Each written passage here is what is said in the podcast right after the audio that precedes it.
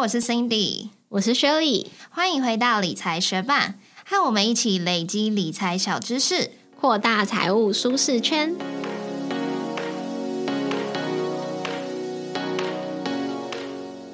纯股这种投资方式在台湾非常盛行，选择纯股这个流派的投资人，甚至有个专属名称，就是纯股族哦。每年也有很多讨论纯股的书籍问世，就算是尚未开始投资的人，也一定听过纯股这两个字。那纯股基本上就是用存钱的心态来投资股票，买进股票后长期持有，靠公司发放的股息来创造现金流。那虽然纯股有非常易懂、易了解的方法和原则，像是我们。我们之前在第八十七集有介绍过存股是什么，在第一百四十三集也有介绍过存股相关的书籍。但是在你开始选择标的、投入资金之前，还是有一些必备知识哦。如果你对于稳定存股有兴趣，但是对于台股交易的了解微乎其微的话，这集就是专门为你准备的。今天会介绍台股交易流程和成本的计算，还有股息值利率的意义与计算，以及除权息后股价的变化，还有股股息相关的税务问题。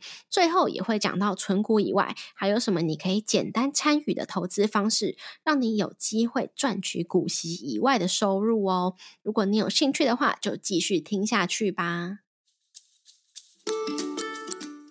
相信在听节目的学霸一定都有自己的银行账户，对吧？但是如果你要买卖股票的话，就会牵涉到三个账户哦。第一个账户是证券户，它又称作是股票账户，是你主要交易买卖股票的账户。那第二个账户是交割户，它是用来做股票交易结算的账户。所以如果你要买股票，就要先把买股票的钱存入交割账户。那如果你卖了股票，卖出后收回的股款也会存入你的交割账户哦。第三个账户是集保账户，它是台湾集中保管结算所管理的账户，它会集中保管你的股票，无论你是透过哪一家券商交易，在你的集保账户中都会有记录，也会有这些股票的股利分配、股东大会的通知哦。所以，如果你要开始交易股票，就要先选一个券商开立证券户，并且要绑定一个银行账户作为你的交割账户。在你开立好证券户后，集保账户也会自动开立，帮你集中保存股票哦。另外，你也一定要知道，台股有一个独特的 T 加二日交易制度，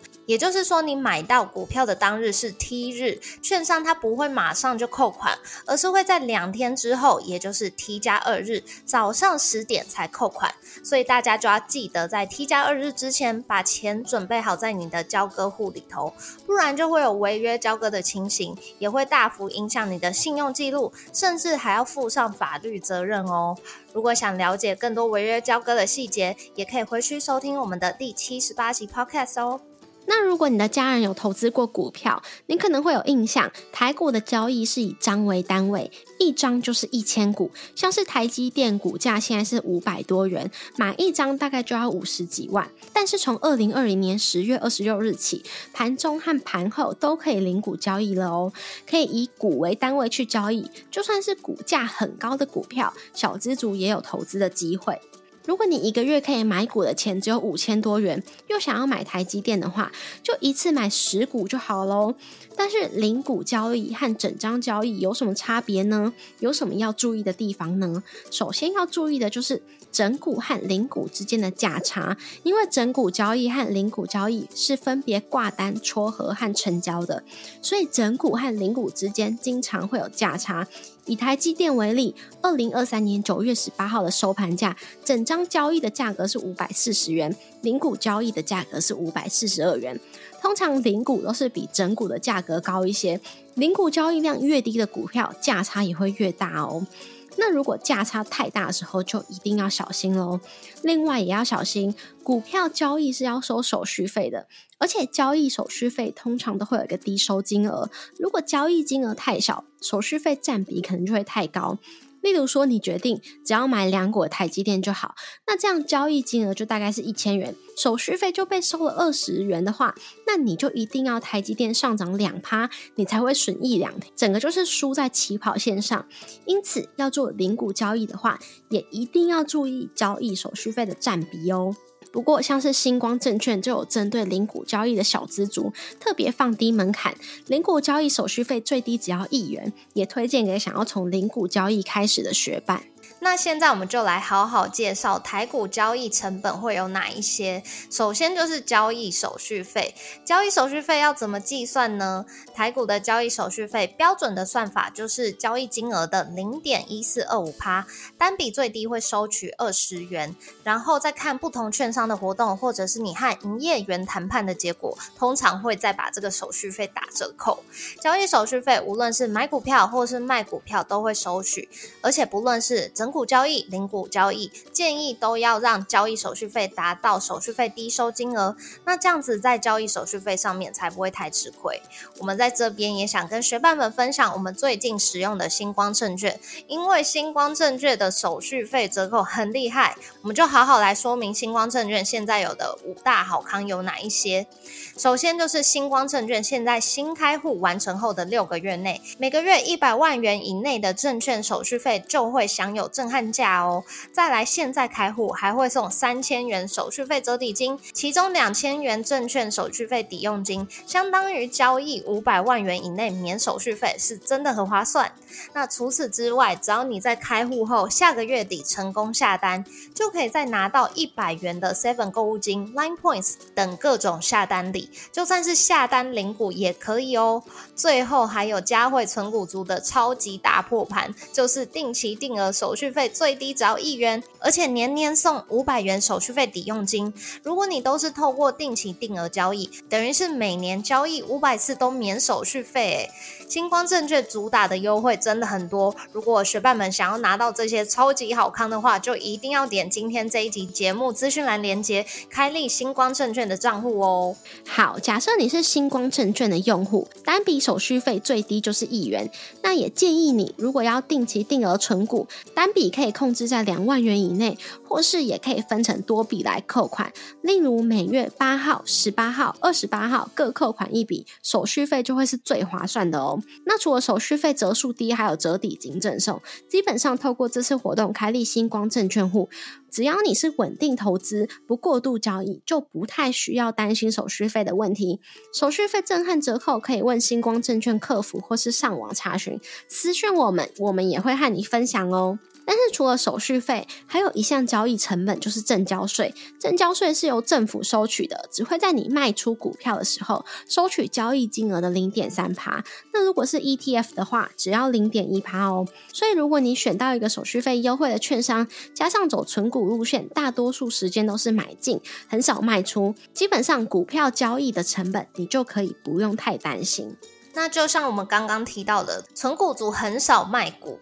那既然不是想办法买低卖高，要怎么赚钱呢？其实就是等公司将营运赚取到的盈余发下来给股东喽，也就是所谓的发股利。股利分成两种，一种是现金股利，也称为是股息；另外一种是发股票的，称为股票股利。台语的说法是 “say go again”。那很多人都说存股就是要存值利率高的股票，这是什么意思呢？当讨论股票的值利率时，一般都只有计算现金股利的部分。思考的出发点就是把股票当做存款的话，每年可以领到多少现金利息。所以值利率的计算公式非常简单，就是现金股利除以股价。但是问题就来了，股价每天都在变动嘛，你要拿哪一个时间点的股价来计算值利率呢？有两种计算方式。如果你是已经持有股票的话，股价你就可以用买进的股价来计算。那如果你还没有入手这张股票的话，股价就用除夕前一天的收盘价来计算。假设你是在二零二二年一月三号买进一张中信金，花了两万五千七百五十元，那二零二二年你可以领到的配息是。一千两百五十元，你的股息值利率就是一二五零除以二五七五零，算出来是四点八五趴。那另外一种状况就是你都没有买入中信金，只是一个局外人，那你就可以用除夕前一天的收盘价二十三点四五来计算，值利率算出来就会是五点三三趴。公司将股利发给你的这件事情就称为除权息，发现金的话就是除息，发股票的话就是除权。那你可能也听过有人说，领股利就像是把右边口袋的钱放到左边口袋，为什么呢？因为在除权息的同时，公司的股价也会做出相对的调整哦。那除权息的参考价怎么计算呢？如果只有发股息的话，很简单，除息的参考价就等于除息前的股价减掉发多少的现金股利。像刚刚举例的中信金，二零二二年除息前一天的收盘价是二十三点四五元，那发了股息一点二五元之后，理论上股价就要调整成二十二点二元。但是随着市场交易的状况，股价还是会波动，所以这个才会称作为参考价。那如果是发股票股利的话，怎么计算呢？一般来说，股票的面额是十元，所以如果发了一元的股票股利，你可以领到的股票股数就是原有股数的十分之一。那只有发股票股利的话，除权的参考价就会是股价除以一加股票股利除以十。如果有一间公司，它除权前的股价是一百元，发了一元的股票股利，除权参考价就会是一百除以一加十分之一，最后算出来就会是九十点九一。那如果你持有一张这间公司的股票，你就可以多拿到一百股，除权之后你持有的股数就会是一千一百股，乘上除权后的参考价，其实市值和除权之前是差不多的。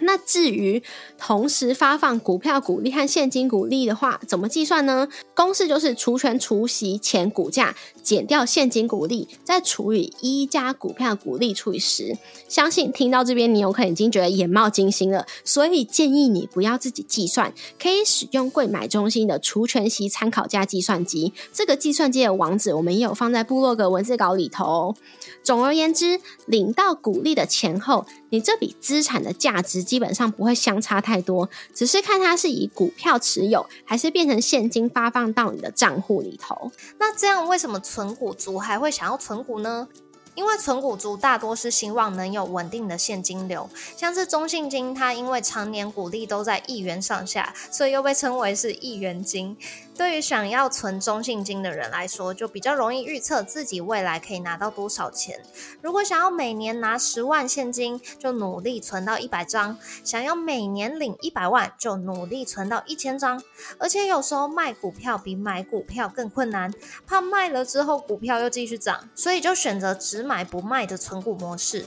那除权息后，股价通常会下修，但是如果公司持续营运良好，受投资人青睐，股价回到除权息前的水准，就称为填息；但是如果股价不涨反跌，就称为贴息。除了值利率要高之外，也要注意填息天数，也就是发了股利之后，花了多久才涨回来。如果没有涨回来的话，就是真的赚了股利，赔了价差喽。但也要小心，如果你不是小资族，而是收入超高、每年缴超多税的人，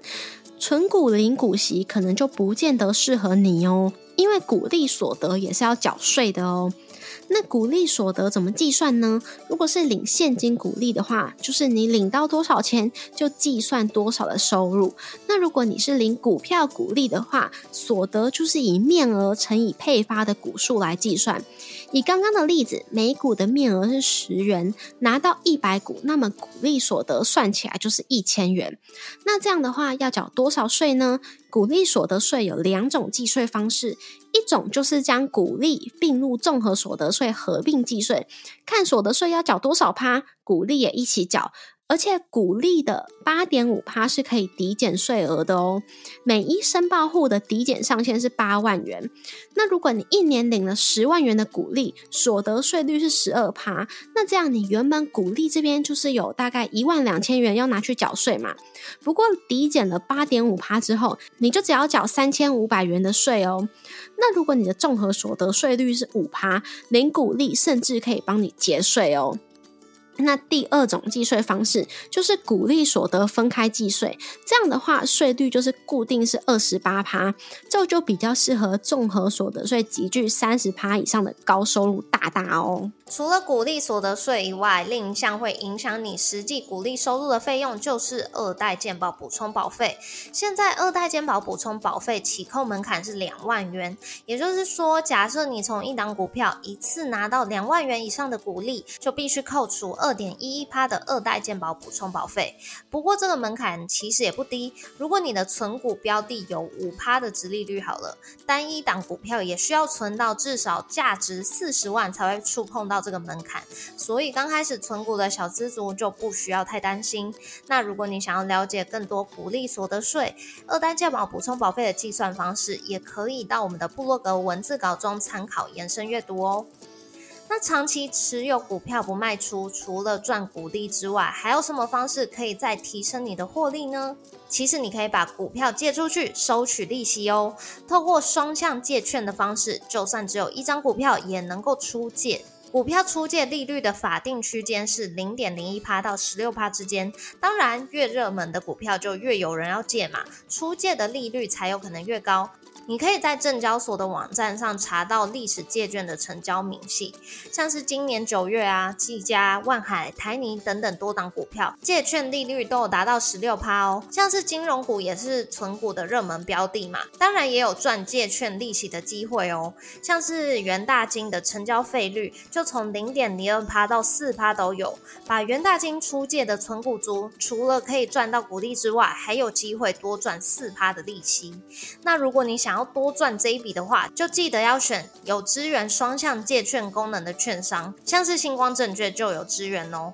有兴趣的学伴，从我们的节目资讯栏连接就可以线上开户，还可以获得震撼价手续费折扣，超过三千元的手续费折抵金以以及 Seven 购物金哦。最后也要跟你分享一个有机会快速赚一笔的方法，不过这个比较有运气成分，就是新股申购。在公司要 IPO 或者是现金增资的时候，就会发行新股来让民众申购。那为了要增加吸引力，认购价都会定得比当时的股价还要低。以历史数据来说，如果你有成功申购的话，申购价比拿到股票的当天，也就是拨券日，股价还高的机会超过百分之八十哦。拿到股票卖掉就可以马上现赚一笔，价差越大就会吸引越多投资人来申购套利。那在星光证券 App 的认购专区，也可以直接看到申购价和市价的价差哦。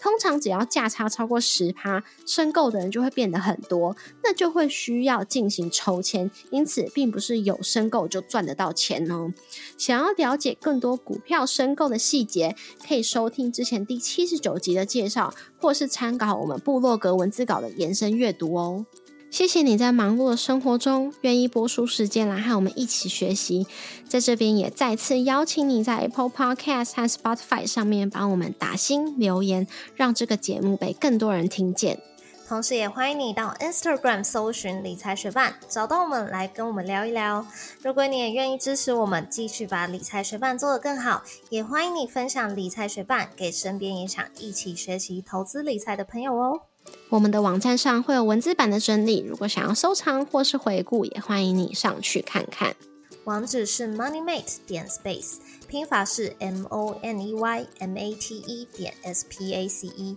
也可以从节目的简介中找到网址哦。理财学伴，我们下次见，拜。最近就是我的婚礼剩下差不多一个月的时间，所以呢，我就在如火如荼的准备。然后其中有一项的准备就是要准备婚礼上面播的影片啊，然后就要收集小时候的照片啊，或者是影片等等。所以我最近就开始回顾很多旧照片。那我舅舅以前他就是很喜欢追求一些新科技，所以在我大概一岁两岁的时候，他就买那种 V 八，就是可以摄影。然后他就会有一些我很小很小，可能一两岁的时候的片段，然后可能是我在生气呀，还是我在吃饭啊，干嘛的？所以我今天就是在我阿妈家回顾那个 DVD 的时候，在那边看这些影片，我就觉得蛮呃，就是就觉得哦，实在是很好回忆。因为像是我爸，嗯，我们家以前就没有买那种 V 八，因为那时候应该算是蛮贵吧，所以我们家就没有买。所以就现在虽然会觉得说录影。来记录是一个很正常的事情，可是你要回去找到那这么小的时候哪有录影的记录，就对我们这个年代人来说，好像也蛮困难。嗯，对啊，所以其实蛮难得的。我好像想不到有谁可以提供我小时候有录影的影片诶，能够找到的几乎只有照片。对啊，然后就是在看那些影片的时候，就比如说有什么我舅舅结婚啊，然后我阿姨订婚啊，或者是我阿妈六十大寿啊，反正都是超久二十几年前。之前的事情，然后就会看到那个很多已经过世的亲人，所以今天在看的时候就觉得哦，也是很缅怀，然后就觉得哦，有留下这些影像记录，实在是蛮好的。所以其实我开始筹备婚礼之后，就觉得说哦，婚礼真的很花钱，而且又很烧脑，又很烧心力，我就。就是跟蛮多可能聊到我准备婚礼的朋友，就跟他们讲说，哎，如果是真的没有说特别想要留下回忆，或是对婚礼有什么憧憬的话，我觉得可以不用办，因为我真的觉得好贵哦。可是我今天看完那个照片跟影片之后，我又觉得说，哎，有办也是蛮棒的，就是可以留下这个回忆。那你这个影片到时候会是你自己剪，还是办婚礼的公司会帮你剪办婚礼的公司我没有请婚顾，所以我会自己弄。对啊，我会自己弄，可是我也还没有研究出个所以然。我之前有剪影片，但是都是用手机的 App 剪。